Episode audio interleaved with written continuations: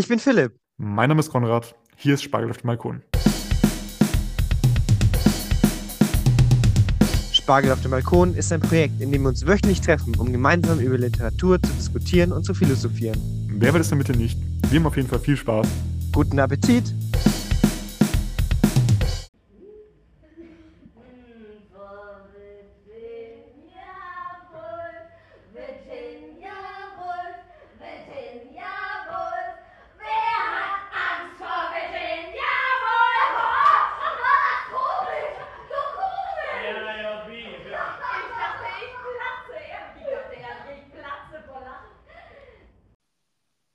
Heute gibt es das Werk Wer hat Angst vor Virginia Woolf von Edward Albee. Wir haben jetzt heute mal keine Biografiefolge vorbereitet. Das liegt daran, dass es jetzt ein bisschen eine ja, besondere Folge ist, zu einem besonderen Stück. Philipp, wie kamen wir denn dazu, dass wir jetzt so ein Stück besprechen? Ja, also wir haben ja schon gesagt, wir haben eine Kooperation mit dem Theater Konstanz und die haben vorgeschlagen, ob wir nicht einen Podcast darüber machen wollen und wir so ja, gerne. Warum nicht? Ähm, also ich habe vor davor noch nichts gehört von diesem Stück, aber irgendwie der Titel hat mich schon irgendwie interessiert und wollte wissen, was dahinter steckt. Und ich meine, wenn man da auch noch ins Theater gehen kann, da bin ich dabei, würde ich sagen. Und dann habe ich Ja. äh, eher blind zugesagt und gesagt, ja, schauen wir uns an. Und du hast auch relativ blind ja, gesagt, ja, machen wir. Und jetzt sind wir hier.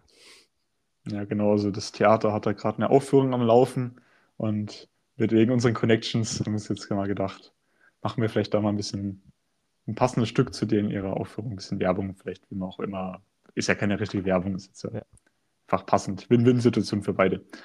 Erste Frage, Philipp. Wie hat es dir gefallen? Also, das frage ich dir immer. Ja, also ich hatte, ich weiß nicht, was ich unbedingt erwartet hätte, aber ich habe irgendwie genau das und genau nicht das erwartet, muss ich irgendwie Okay. sagen. Ähm, das hat mich schon ein bisschen an die Panne erinnert. Irgendwie vier Leute reden durcheinander wirres Zeug ein bisschen. Ähm, aber irgendwie mit einem anderen Twist. Auf jeden Fall absurder und komischer. Ähm, und auf jeden Fall irgendwie, dass man weniger versteht, aber man weiß trotzdem genau, was, äh, worum es geht ein bisschen. Also sehr viele äh, Antithesen, die beide, also die stimmen halt. Wie hat es dir gefallen? Also ich muss sagen, ja nur als Skript vom Theater gelesen, also habe ich es quasi als Drama konsumiert. Und ich war erst mal ein bisschen irritiert von der Sprache. Also die ist sehr theateresk mit vielen so Übertreibungen und jetzt nicht in der Art, wie man normal reden würde. Aber ich glaube, für die Bühne ist es wahrscheinlich notwendig, dass Ja. man da ein bisschen übertreibt, um manche Sachen verständlich zu machen. Ich meine, das Man Stück ist ja auch schon rein. ganz schön alt. Also es ist von Ja, das stimmt auch. 62. Also das muss auch, muss man auch dazu sagen, in dem Stück kommen ein paar Themen vor, die jetzt einfach nicht so aktuell sind. Ähm, da bin ich auch gespannt, wie das dann im Theaterstück ist, ähm, wie die das da umgesetzt haben. Ja. Es ist auch aus dem Englischen übersetzt, also vielleicht übersetzen sich da Ja. manche Sachen einfach nicht so ganz so gut, wie Aber man es vielleicht erwarten Ich würde. muss sagen, ich habe auch teilweise die englische Originalfassung ähm, mir angehört, angeschaut und so weiter. Und ich muss sagen, da ist schon, also natürlich überträgt sie es nicht eins zu eins, aber ähm, ich finde, die sind schon sehr ähnlich. Ist ja auch eine Übersetzung. Ja, man kommt auf jeden Fall trotzdem schnell rein in diese Sprache. Und was geredet würde, hat mir dann sehr gut gefallen. Also es war so sehr verwoben, viele Aussagen, die eigentlich belanglos sind, die aber vielleicht eine Bedeutung haben könnten und umgekehrt. Also das ist eigentlich genau mein Stil, also das mag ich ziemlich gern. Die Motive wiederum waren nicht so ganz mein Fall. Also es geht ja um viel Alkohol, irgendwelche, ich nenne es jetzt mal Familiendramen, häusliche Rollen. Ist jetzt nicht das, was mich in meinem normalen Leben so interessiert, aber kann man natürlich auch mal ein Stück dazu konsumieren. So, ich glaube, jetzt gehen wir ein bisschen tiefer rein. Deswegen spreche ich schon mal eine Spoilerwarnung aus. Also, wir machen das Stück jetzt passend, oder wir besprechen das Stück jetzt passend zu dem, was das Theater sagt. Es werden dann aber auch jetzt schon eigentlich viele Twists und so erklärt. Deswegen, wenn man jetzt sich das noch anschauen will oder so, ähm, dann vielleicht später anhören. Jetzt erstmal zu, was, was hat es mit dem Autor auf sich? Was, wer, wer ist es? Genau, also der Autor ist Edward Albee und ähm, ich finde irgendwie, keine Ahnung, ist irgendwie ein guter Name, ich weiß nicht warum, aber irgendwie hat mir der gefallen. Er wurde am 12. März 1928 in Virginia geboren und 30 Tage nach seiner Geburt ist er von einem Theaterunternehmer, der auch Multimillionär war, adoptiert worden und ich glaube, man sieht schon jetzt, wo es langsam hingeht. Äh, er studiert am Trinity College und an der Columbia Universität. Er hat verschiedene Jobs, also keine Ahnung, als Barmann, als Postbote oder so, keine Ahnung, was er da alles gemacht hat. Also er braucht es nicht wirklich, aber er ist ja Sohn eines Multimillionärs, Hm. aber macht es trotzdem. Er interessiert sich dann auch für Theater, wie gesagt, man sieht, wohin das geht. Und mit der Zoogeschichte, ein Stück von ihm, wird er sehr äh, be bekannt. Dann seinen großen Erfolg hat er dann mit äh, Wer hat Angst vor Virginia Woolf 1962 ähm, und dann auch für ein für empfindliches Gleichgewicht erhält er 1966 den Pulitzer-Preis und einen weiteren erhält 1991 für Drei große Frauen. Also Pulitzer ist ja ein bekannter Literaturpreis. Ähm, also das hat, Mhm. ich, da- ich habe ihn vorher noch nie gehört, aber anscheinend muss er wirklich sehr einflussreich sein. Jetzt haben wir es schon mal gehört. Ja, ähm, er unterrichtete dann auch noch an der Theaterschule in Houston und hat auch verschiedene Vorträge in, ja, in den ganzen USA gemacht. Er hat auch noch viele weitere Werke gemacht, aber ähm, das würde jetzt zu lang dauern. Er ist dann gar nicht für so kurze Zeit. Ähm, von 2016 ist er gestorben, am 16. September. Und ja, generell in seinen Werken, ich glaube, da kann man, kannst du, glaube ich, auch zustimmen, weil, wie wir es jetzt in, hier in Wer hat Angst vor Virginia Woolf durchgelesen haben, in seinen Werken verarbeitet er auf jeden Fall das Absurde, das kann man auf jeden Fall Mhm. sagen. Und ich habe auch noch gelesen, dass da auch irgendwo der Existenzialismus mit rein spielt. Und es kommt mir irgendwie bekannt vor. Ja, vielleicht kann man sich da nochmal unsere Albert Camus-Folgen anhören oder sowas, weiß ich nicht. Ja, Ja, aber Edward Albee war jetzt das erste, was wir schon wissen von diesem Stück. Das Ja. zweite ist der Titel, Virginia Woolf. Da kann man fragen, wer war Virginia Woolf? gute Frage. Also es ist so, dass das war eine englische Schriftstellerin und Verlegerin und sie ist eine der einflussreichsten Schriftstellerinnen der Frauenbewegung. Also sie hat ganz viele Essays, gesch Essays geschrieben und ja, also man könnte eine ganze Biografiefolge über sie machen und ganzen, ihre ganzen Werke durchlesen. Das möchte ich jetzt aber nicht, weil das würde zu lang dauern. Das ist eine Riesenperson. Ähm, aber wie gesagt, das ist eine sehr bekannte englische Schriftstellerin und genau. Ja, es stellt sich dann die Frage, warum das Stück dann so heißt. Und ich habe mal gelesen, dass dieser Slogan, Wer hat Angst vor Virginia Woolf, eigentlich aus einer Bar in New York stammt, dass das irgendwie in einem Ja. Bild, in einem Kunstwerk irgendwie drin war und äh, der Edward hat es dann da irgendwie aufgeschnappt. Aber äh, das Also- hat natürlich jetzt, ist natürlich jetzt nicht das offizielle Ding hier, sondern Ich für fand die im- Geschichte hat es nochmal eine eigene Bedeutung. Ja, im, im, im Buch wird es ja so beschrieben, im Theaterstück äh, singen die das ja und es soll ja irgendwie so ein äh, Lied sein, äh, dass sie da so anstimmen die ganze Zeit oder halt dreimal oder so. Aber ich habe es jetzt nicht auf Spotify gefunden. Ähm, weißt du nicht? Das gab es Äh, damals noch nicht. Äh, Edward Albee selbst ähm, hat mal in einem Interview gesagt, natürlich heißt, wer hat Angst vor Virginia Woolf? Wer hat Angst vom bösen Wolf? Wer hat Angst davor, das Leben ohne Illusion zu leben? Ja, ich glaube, da hat er sich ein bisschen äh, von der Frage gedrückt, aber auf jeden Fall haben wir auf jeden Fall eine Antwort äh, vor, von, vom Autor selbst. Das klang ein bisschen geschwurbel, ein bisschen absurd, sage ich mal, mäßig. Äh, aber das darf er als Autor auch. Deswegen, ich würde sagen, starten wir mal ins Werk rein mit der Inhaltszusammenfassung. Guten Appetit. Mach mir einen Drink. Ja, ein Schnurrtrunk ist genau das, was wir jetzt brauchen.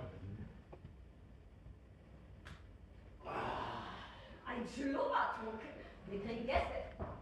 Wir kriegen was? Gäste? Gäste? Gäste. Ja, Gäste. Menschen, wir erwarten Gäste. Wann? Jetzt! Oh, Martha, weißt du, wie spät es ist? Wen erwarten wir? Ja, ich weiß doch nicht, wie sie heißen, George. Du hast sie heute kennengelernt. Ja, das Stück, das Werk ist aufgeteilt in drei Akte. Da haben wir den ersten Akt mit dem Namen Spaß und Spiele. Es gibt auch durch verschiedene Versionen von dem Werk an sich. Du hast, Ja. glaube ich, auch den Film und so angeschaut. Da Ja. kommst du, glaube ich, nachher dazu. Ja, Wir also- besprechen jetzt die Version vom Theater. Genau, also ähm, das ist die Übersetzung von Walser, ähm, von den Vornamen habe ich vergessen, ich packe es in die Videobeschreibung, äh, in die Folgenbeschreibung. Genau, also es gibt auch ganz viele verschiedene äh, Versionen von dem Theaterstück selbst und einen Film, zu dem ich später noch kommen werde. Und genau. Der erste Akt, Spaß und Spiele. Es ist 2 Uhr morgens. Ähm, Martha und ihr Mann George kommen um 2 Uhr morgens betrunken von einer Party die so im Uni-Umfeld stattgefunden hat, nach Hause. Sie wohnen auch selbst auf dem Campus tatsächlich. Also, Ja, und ähm, zwar deswegen, weil Marthas Vater ist der Leiter von dieser Hochschule. Also ich weiß gerade nicht, wie es heißt, Dekan. ja, sowas in die Richtung. Ich weiß auch gar nicht, wie er im, ein Stück genannt wird. Bei, uns heißt, äh, heißt es Präsident, beziehungsweise wir haben eine Präsidentin. Wir Ähm, auch an der Hochschule haben wir auch eine Präsidentin. Okay. ähm, zurück zum Stück. George ist ein erfolgsloser Geschichtsprofessor, sagt ein Leiter der Abteilung für Geschichte, oder war das zumindest eine Zeit lang. Aber nur während des Krieges, wo keiner da war, um die Leitung zu machen. Und sobald er wieder zurück äh, ist, äh, die ganzen Leute, ist er wieder degradiert worden. Ja. So, mit solchen Personen haben wir es hier zu tun. Und die beiden beginnen ein eher belangloses Streit, wo Martha ihrem Mann die ganze Zeit in den Kopf wirft, wie langweilig er ist. Und sie eröffnet ihm dann, dass sie von dieser Gäste, von dieser Party auch ein paar Gäste noch eingeladen hat.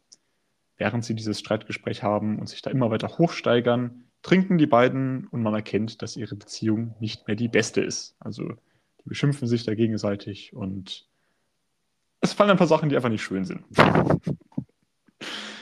Mm, Zu Besuch kommen jetzt der attraktive neue Biologiedozent Nick mit seiner Frau, die betreten das Haus und damit die Bühne. Seine Frau hat keinen Namen, die wird immer nur Süße genannt.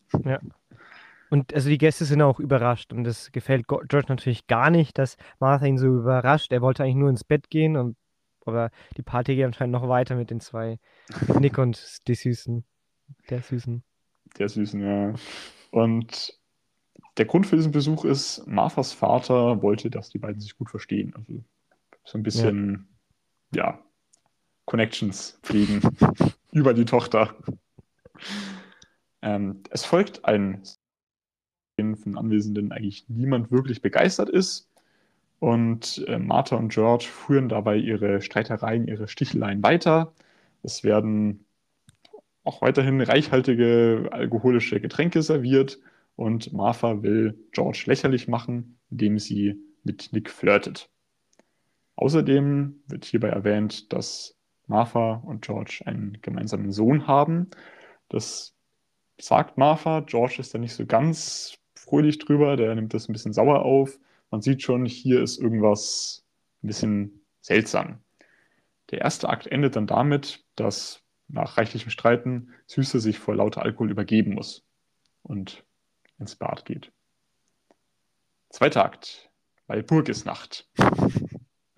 Da habe ich ein bisschen äh, Flashbacks zu Goethe bekommen, Faust, aber Stimmt.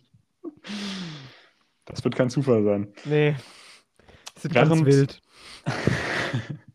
Während Martha Kaffee kocht und Süße sich im Bad übergibt, also die zwei Männer sind alleine im Wohnzimmer, erzählt George Nick von seiner Jugend, in denen er einen Jungen gekannt hat, der seine beiden Eltern umgebracht hat, also per Zufall. Das eine ist ein Autounfall, das andere, Äh, ja, es, seine Mutter hat der Junge mit irgendeinem Gewehr oder so erschossen. ja, Ähm, ja, aber auch irgendwie aus Versehen. Es war auch irgendwie ein Unfall. ja. Aber nicht gewollt zumindest. Und das andere Autounfall war halt ein Unfall, ja. Während dann ähm, Nick von jemandem, der er selber ist, oder erzählt von sich selber eine Geschichte, dass er ein Mädchen geheiratet hat, also die Süße, mit dem er früher immer Doktorspiele gespielt hat. Und weil sie dann schwanger wurde, vermutlich durch eben jene Doktorspiele, ähm, hatte sie dann geheiratet, wie man es damals so gemacht hat. Und es hat sich dann aber als eine Schein, Schein, Scheinschwangerschaft herausgestellt. Ja, und diese Scheinschwangerschaft wird bezeichnet als hysterische Schwangerschaft, was auch irgendwie kritisch zu beurteilen ist aus der heutigen Perspektive, aber dazu noch, wie gesagt, später nochmal in der Inhalts äh, in der Interpretation. Ja. Als dann die beiden Frauen zurückkommen, stellt sich raus, dass der Mann, der seine beiden Eltern umgebracht hat, vermutlich George ist. Das scheint dann irgendwie so durch. Und ähm, Süßen wird klar, der Süßen, der, der Süßen, äh, halt der Frau von Nick, Ja. Nicks Frau, wird klar, dass er erzählt hat, warum sie geheiratet haben, worauf ihr dann wieder schlecht wird. sie wieder ins ähm, Badezimmer geht. Nick und Martha fangen danach äh, an, miteinander rumzumachen, während George gerade ein Getränk holen ist.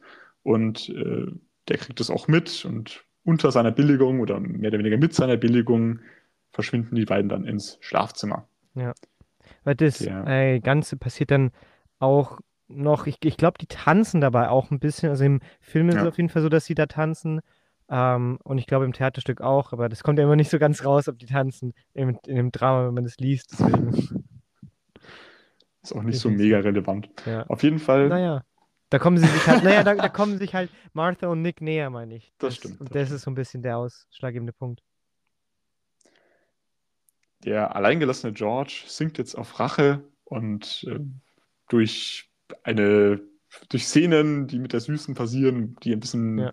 Wahnvorstellungen hat, sage ich jetzt mal. Walpurgis ähm, nachtmäßig. Ja, ähm, kommt ihr dann auf die Idee, also es sind auf Rache, Martha den Ton, Tod ihres gemeinsamen Kindes zu erzählen, wodurch die dann hoffentlich geschockt sein wird. Es folgt der dritte Takt, dritte Akt, die mit dem Titel Die Teufelsaustreibung. Die vorher angerissene Geschichte, oder Geschichten werden jetzt jetzt am großen Bild vervollständigt. Alle sind jetzt hier wieder zurückgekommen äh, in dieses Wohnzimmer und George erzählt dann eben, dass der gemeinsame Sohn gestorben ist, wobei sich dieser Sohn dann daraufhin entpuppt als eine gemeinsame Erfindung vom Ehepaar, woraufhin dann die Gäste, Nick und die Süße, bisschen verwirrt, bisschen enttäuscht, nach einer sehr wilden Nacht, sage ich jetzt mal, für die beiden emotional wahrscheinlich nach Hause gehen. So viel zur Inhaltszusammenfassung. Ich glaube, wir sind alle neugierig. Was hat es damit auf sich? Sehen uns gleich wieder in der, Analyse und der Interpretation. Ich hätte ihn jederzeit umbringen können, wenn ich das gewollt hätte. Also, erstmal muss ich natürlich die entsprechenden Namen hervorheben. Spaß, nein. Natürlich. Äh, nein, also ich glaube, George Wie nein? Wie nein? Ja, eigentlich schon, tut mir leid. Also ich finde, ähm, das ist ja in den 50er, 60ern spielt es oder ist es ja geschrieben worden. Und ich glaube, George und Martha sind sehr aus dieser Zeit. Also die passen einfach richtig gut rein. Ich meine, natürlich, das wurde da geschrieben, das ist jetzt nicht irgendwie absichtlich, aber ich wollte es einfach sagen. Nick ist ja auch eher so ein bisschen modernerer Name. Ähm, hätte ich jetzt nicht unbedingt in die, in die 40er zum Beispiel oder 30er waren die dann geboren. Egal, auf jeden Fall hätte ich Hm. es nicht so verortet und deswegen glaube ich, passt es einfach gut zu sagen, ja, George Martha, das ist dann das alte Ehepaar, die sind ja auch ein bisschen älter als Nick und natürlich die Süße, die keinen Namen bekommt, die so heißt einfach. Ich glaube, das ist schon, ja, das ist ja ein sprechender Name, das ist ja nicht mein Name, das spricht ja nur, sozusagen. ja, genau. Das ist nur Sprech ohne Name. Ja. Ja, genau. Nee, aber, ähm, oder willst du, willst du anfangen, weitermachen oder so? Genau. Nee, dann, Also, Mach ich mal. was auf jeden Fall auffällt, ist, das ist ja ein Theaterstück und wir haben da, das spielt alles in einem Raum. Ja. Also, kennt man ja als so typische Einheit von Raum und Zeit. ja, ja. Klassisches griechisches Drama. Ja, ja, ja. Es, es spielt alles in einer Nacht. Also, es beginnt ja um Zwei Uhr ähm, morgens. nachts um, genau um zwei Uhr morgens kommen sie da an und als sie gehen, sagen sie, es ist schon hell. Also, es ist, sagen wir mal so roundabout vier, drei, vier Stunden, je nachdem, ob Sommer, Winter, das wissen wir da jetzt nicht. Ja, ja. Genau. Nee, ähm, ja, du hast komplett recht mit einer Traum und Zeit und so weiter. Was ich wirklich immer interessant finde bei modernen Stücken, weil jetzt hat man ja nicht mehr die ähm, großen äh, Bedrängnisse, muss man, das muss nicht an einer, an einem Ort spielen, man könnte es ja überall spielen lassen, Hm. mit einem Bühnenbild, das kann man ja alles schnell umräumen, das ist jetzt viel weniger ein Problem, sage ich mal. Aber dann trotzdem eine interessante Storyline zu machen, ähm, finde ich, ist eine Herausforderung. Ich finde es immer interessant, wie es gelöst wird. Und hier wird es gelöst, indem halt, ich würde mal sagen, die Charaktere sich immer ein bisschen ändern. Also, wenn, man, wenn ich Mhm. mir ein bisschen jetzt die Personencharakterisierung anschaue, haben wir einmal natürlich George und Martha, die sind ja verheiratet, und Nick und die Süße, die auch verheiratet sind. Das ist, glaube ich, ein guter so Gegenpol. So Antithese auch ein bisschen, vielleicht. Wobei ich jetzt so den Eindruck hatte, dass eigentlich das Hauptspannungsfeld nur zwischen George und Martha stattfindet und Nick und die Süße sind eher so quasi Zuschauer oder Ja. sie nehmen zwar auch teil, aber sie sind nicht wirklich involviert. Also sie treiben die Handlung nicht in dem Sinne voran. Also selbst da, wo ähm, Martha und Nick eine Affäre eingehen, ist Martha die treibende Kraft und Nick, nach, Nick macht eher so. Nick nur zu. Ja, Nick macht eher so mit. Also Martha fängt an, legt ihm die Hand in den Schoß und treibt es voran. Nick ist eher so, okay, ich verhindere es jetzt nicht, aber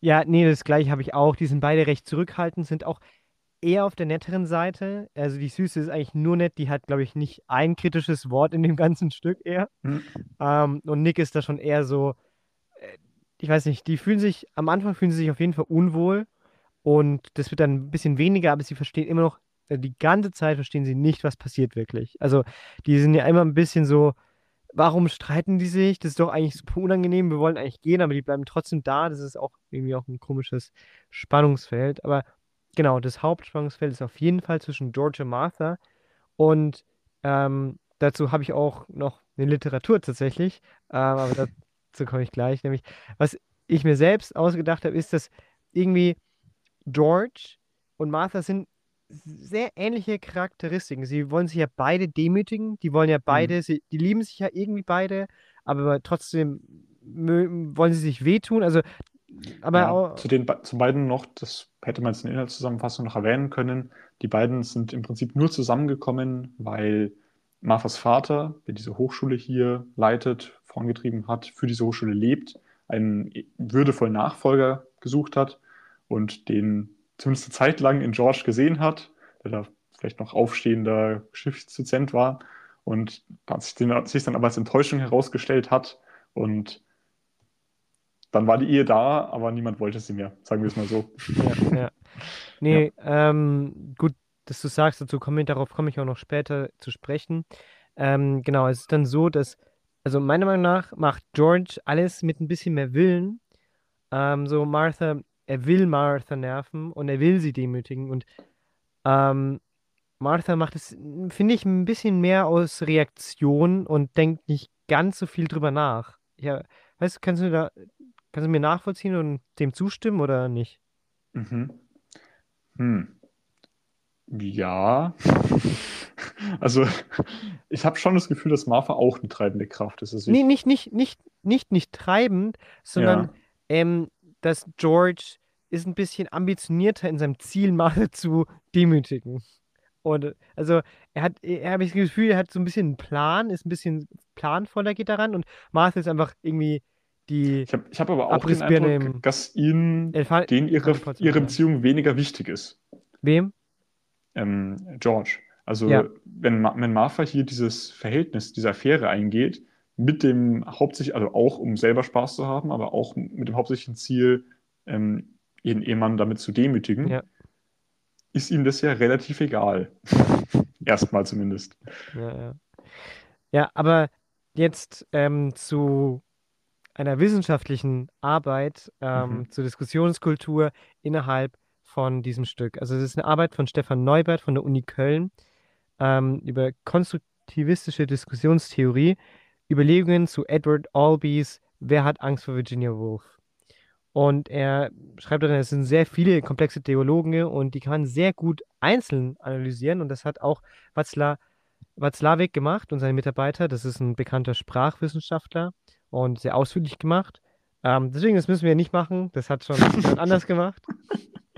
Outsourcing. Outsourcing, ja. Ähm, nee, dieses gegenseitige Hochschaukeln, dieses Erst-Jetzt-Recht-Mentalität. Also es ist ja immer so, ähm, George sagt was und dann sagt Martha was dagegen und dann sagt George wieder was dagegen. Also es schaukelt sich ja immer weiter hoch und sie verletzen sich immer mehr gegenseitig, bis dann irgendwie einer nachgibt, habe ich das Gefühl. Also Mhm. und in der Arbeit wird dann auch erklärt, es geht um dieses Ring um Macht. Also der eine verletzt den anderen, um die Macht wieder zu erlangen und dann hat es eigentlich nur zur Folge, dass er sich wieder rächt, also die Person.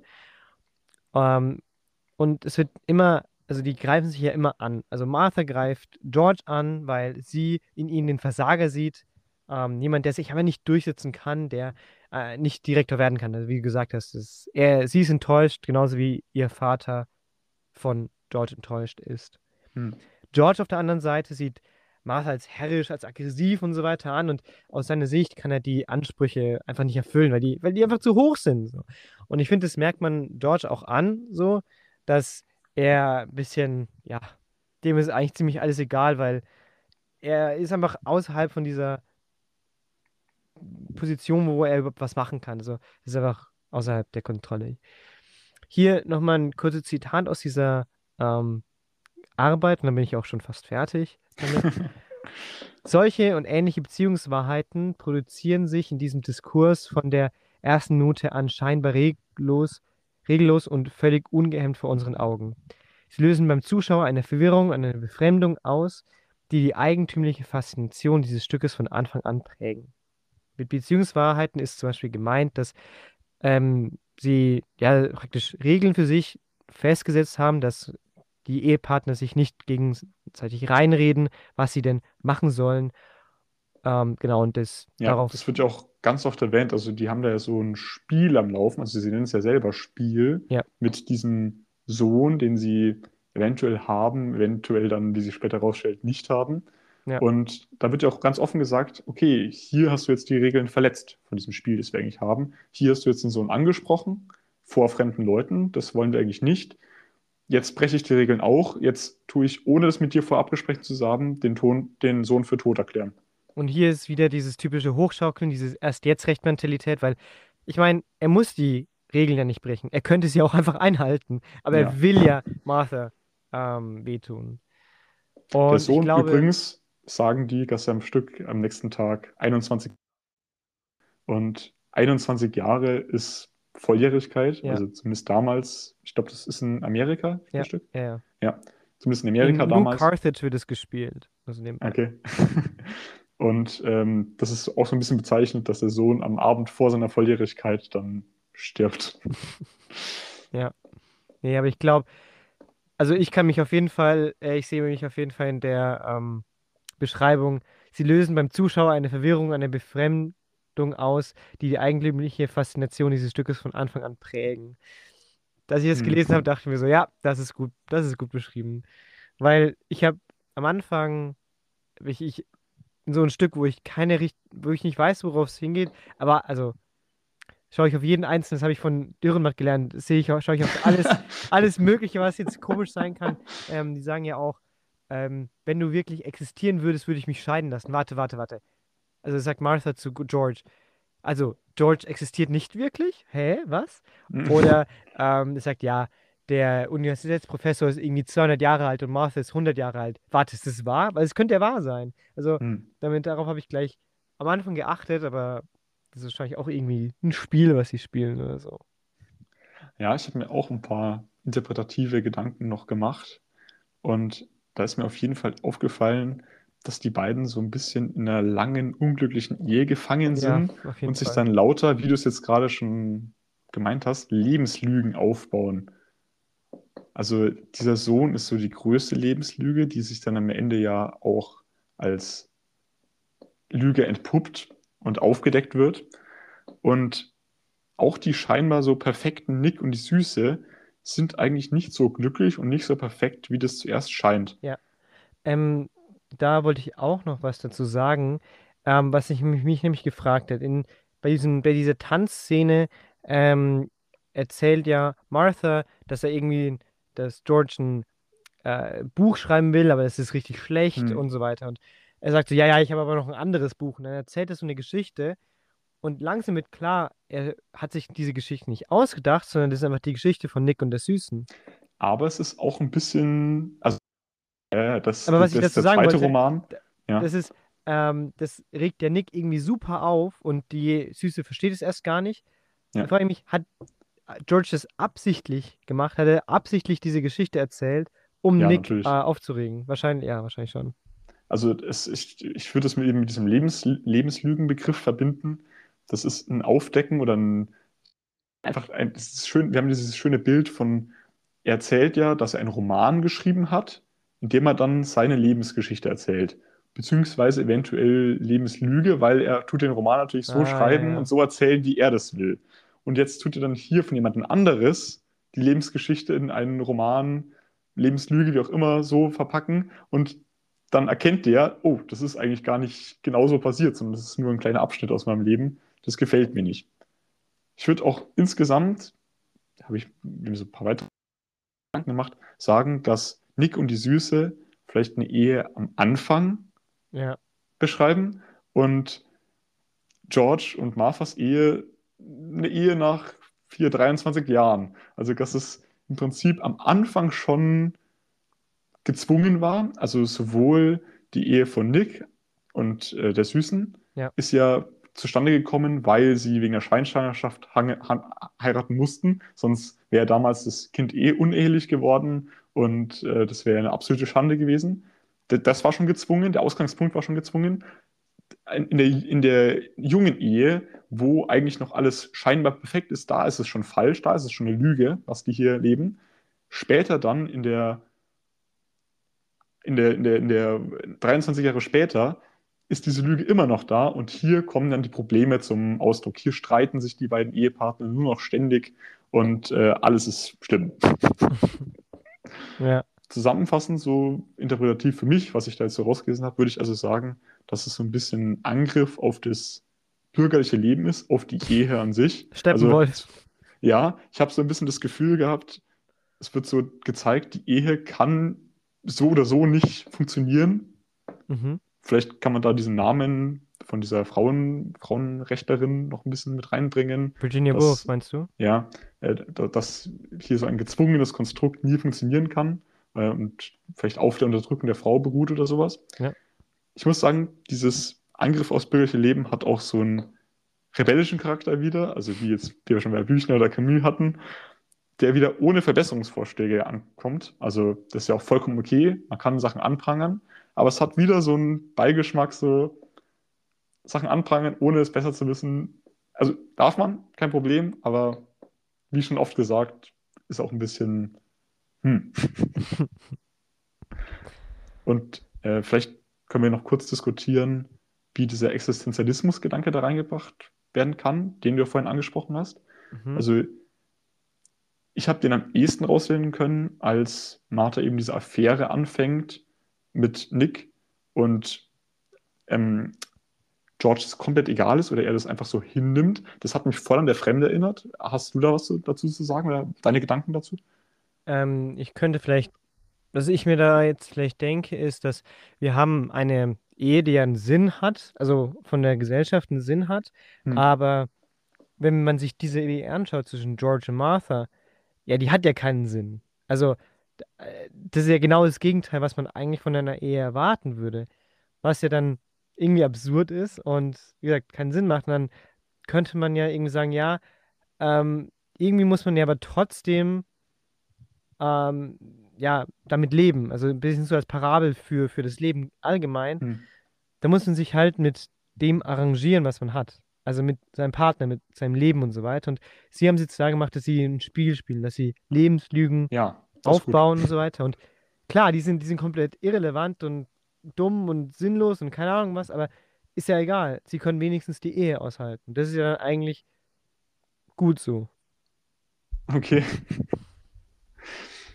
Hm, Was, was sagst du, es werden ein paar kritische Sachen in dem Stück auch Ja. angesprochen, ähm, zu Sexismus in dem Stück? Oder ich Ja. habe schon öfter gelesen über das Stück, wenn ich Sekundärliteratur jetzt hier durchgelesen habe, dass es ein feministisches Stück ist oder was in, was in die, den Hinblick. Würdest, ich Ja. habe das nicht so ganz rausgelesen, wie das Stück feministisch sein soll, aber vielleicht weißt du Also- da was dazu. Ich bin eher der Meinung, also ja, es ist halt ein, es ist einfach ein Stück seiner Zeit. Also das muss man einfach sagen. Ähm, es ist aus den 60ern und ich finde, das merkt man ganz deutlich. Auch ähm, einfach die, die Rollenbilder sind ja ganz klar.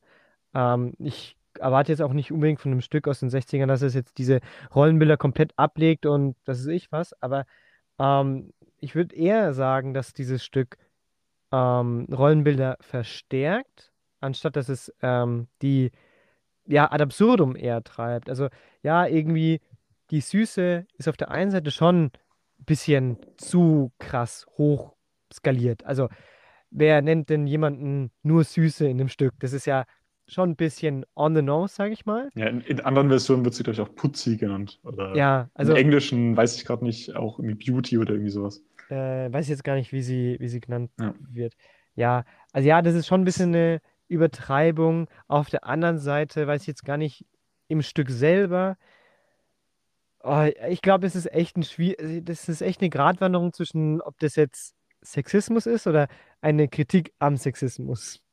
Weißt du, was ich meine? Ähm, Ja, also dann Weil- doch ein feministischer Gedanke gewissermaßen. ja, sch schon ein bisschen. Hm. Aber worauf ich auf jeden Fall nicht richtig, äh, was ich nicht richtig gut finden kann, ist, dass da ein bisschen so die Eugenetik angesprochen wird. Eugenik. Eugenik. Eugenik, ähm, weil George sagt ja, ach, du bist Biologe, ah ja, du machst ja dann nur die guten Menschen mit deiner Biologie. Ja, also äh, und Nick sagt also, dann- nee, nee, nee, das funktioniert so nicht und keine Ahnung was, aber da muss ich ich jetzt nicht, natürlich das, ein das hat ein bisschen, bisschen äh, schlechten Beigeschmack gehabt. da muss ich jetzt natürlich ein bisschen eingrätschen, als jemand, der was mit Bio studiert. Ähm, wir haben jetzt hier den Geschichtsprofessor, der, oder den Geschichtsdozent, der jetzt hier einen Biologen angeht und also er der Vorwurf ist, er versucht die ganzen Chromosome gleich zu machen, also er versucht einfach allen Menschen das gleiche Erbgut zu haben, zu, zu, zu, zu machen und dass am Ende sozusagen alle gleich aussehen. Und zwar so wie er. Also wie Nick. Das ist der Vorwurf von George.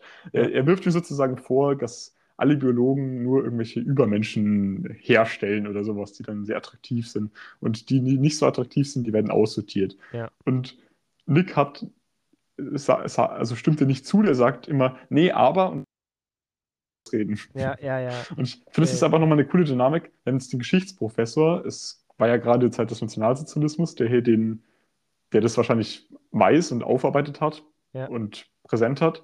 Und dann hier den Biologen, der auch der junge Biologe, der das Stand eigentlich alles ganz auch. anders machen, genau, der das eigentlich ganz anders machen will, als die Biologen vor 40 Jahren oder 30 Jahren, wie auch immer, wo das in der Biologie noch vielleicht ein Ding war Ja. oder zumindest eine gute Idee war oder eine populäre Idee, nicht eine gute Idee, so, der das eigentlich anders machen will, der aber dann von der alten, von alten Leuten nicht richtig ausreden darf. Finde ich auch Ja, eine coole ja. Dynamik eigentlich. Schon. Ähm, ich muss sagen, ich habe ähm, die Version natürlich, die wir vom Theater ähm, bekommen haben, durchgelesen. Ich habe eine andere äh, Version durchgelesen, ähm, auch von der gleichen Übersetzung, aber die ist ein bisschen länger, teilweise den Anfang. Und ich glaube, die ist ein bisschen näher am Text. Äh, also Mhm. in der Theaterversion, die wir haben, ist ein bisschen mehr rausgestrichen worden, damit einfach das in zwei Stunden reinpasst. Ähm, aber da hat man diesen Charakter von 60er Jahre noch mehr gef bestärkt gefühlt. Deswegen, ja, also nur damit, weil wir diese sehr unterschiedlichen Meinungen Ja, haben, ja, sage ja. ich, möchte nur mal erklären, woher das vielleicht kommt.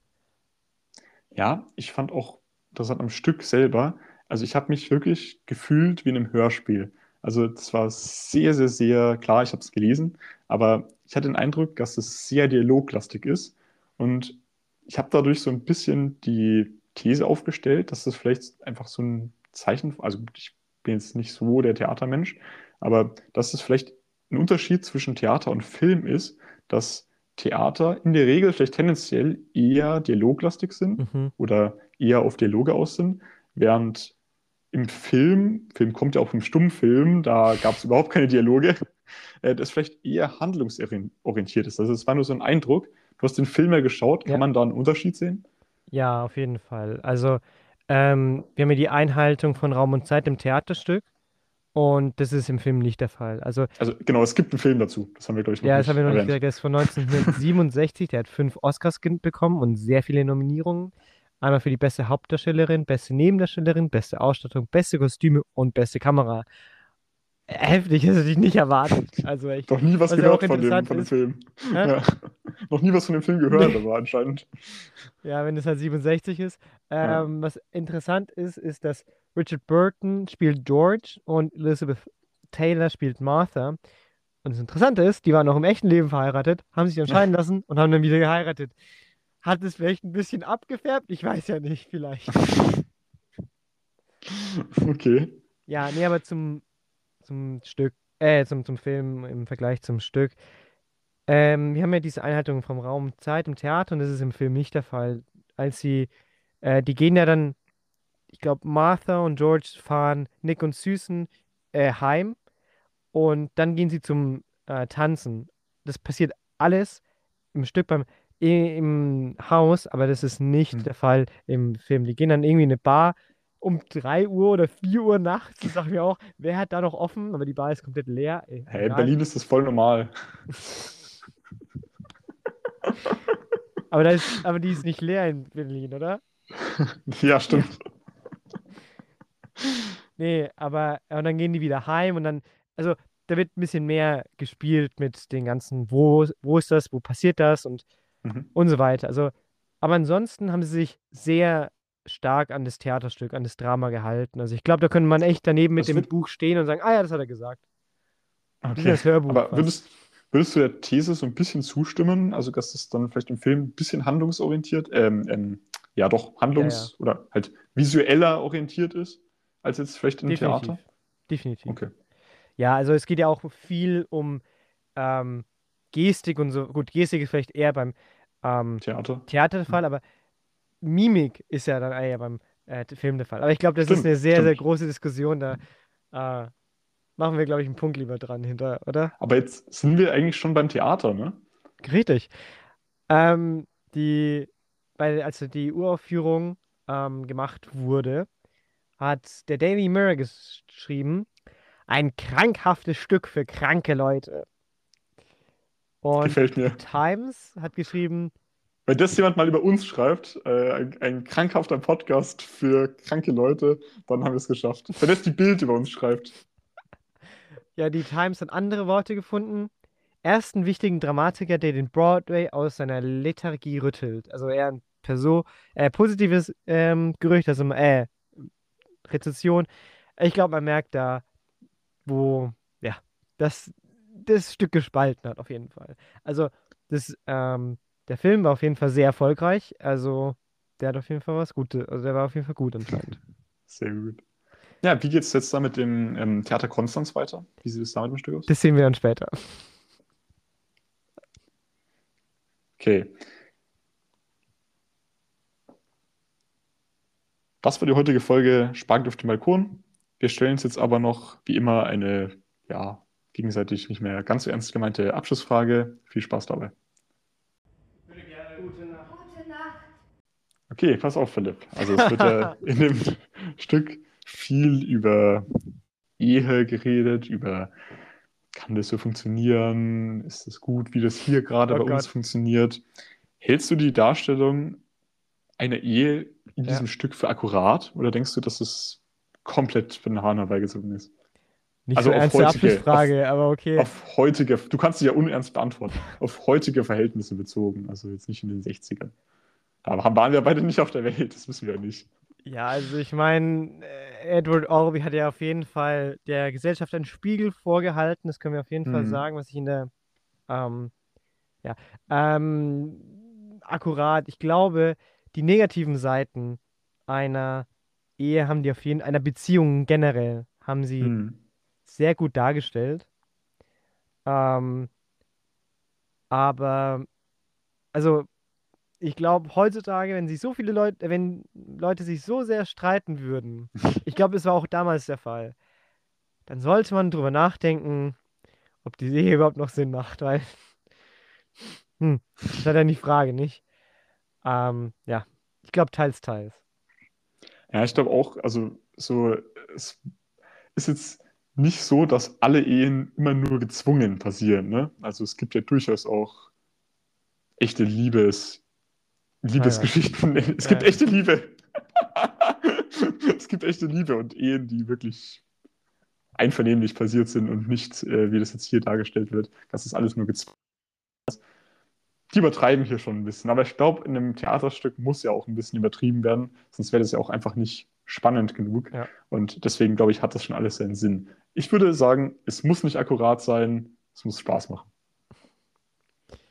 Okay, ähm, wir haben hier zwei Personen, die sich super krass zanken. Also du Mhm. kommst, du bist, du, du bist praktisch, stell dir vor, du bist Nick, du kommst da rein und das Erste, was du hörst, du musst nicht mehr in die Tür reingehen, die zoffen sich schon.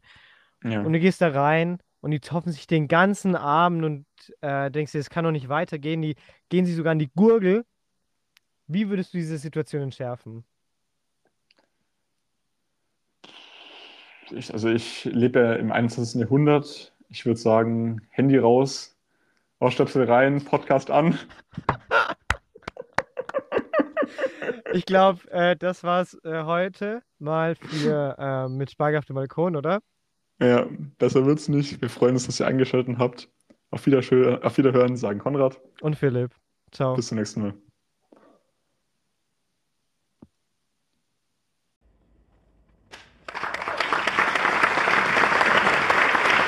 Okay, also ich habe jetzt mir das Theaterstück Wer hat Angst vor Virginia Woolf angehört, angeschaut und jetzt bin ich mit einem Schauspieler hier, der hat George gespielt. Ähm, wer bist du? Stell dich mal ein bisschen vor. Ah, hallo, ich, bin- ich bin Patrick, äh, Patrick Oller Beck, ähm, fingiere als Patrick Obeck. Äh, hier am Theater, da findet man mich äh, in den Listen und auf der, auf der Website und so.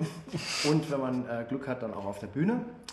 Ähm, ich, äh, ja, was soll ich erzählen? Ich habe eine Ausbildung gemacht vor über 20 Jahren inzwischen in Wien, war dann dort am Burgtheater und dann war ich am Volkstheater in Wien und von dort kam ich nach Regensburg und von Regensburg nach, ach, was war das, Paderborn, glaube ich, irgendwo. Und dann habe ich in, in äh, Oberhausen nochmal kurz gastiert. Das war so eine Phase, wo ich gastiert habe. Und dann kam ich ins Festengagement nach Konstanz. Genau. So, Und dir inzwischen mit gefällt Familie. dir gefällt es dir auch hier in Konstanz Total im gut. Theater? Ja, das ist total gut. Also Ja.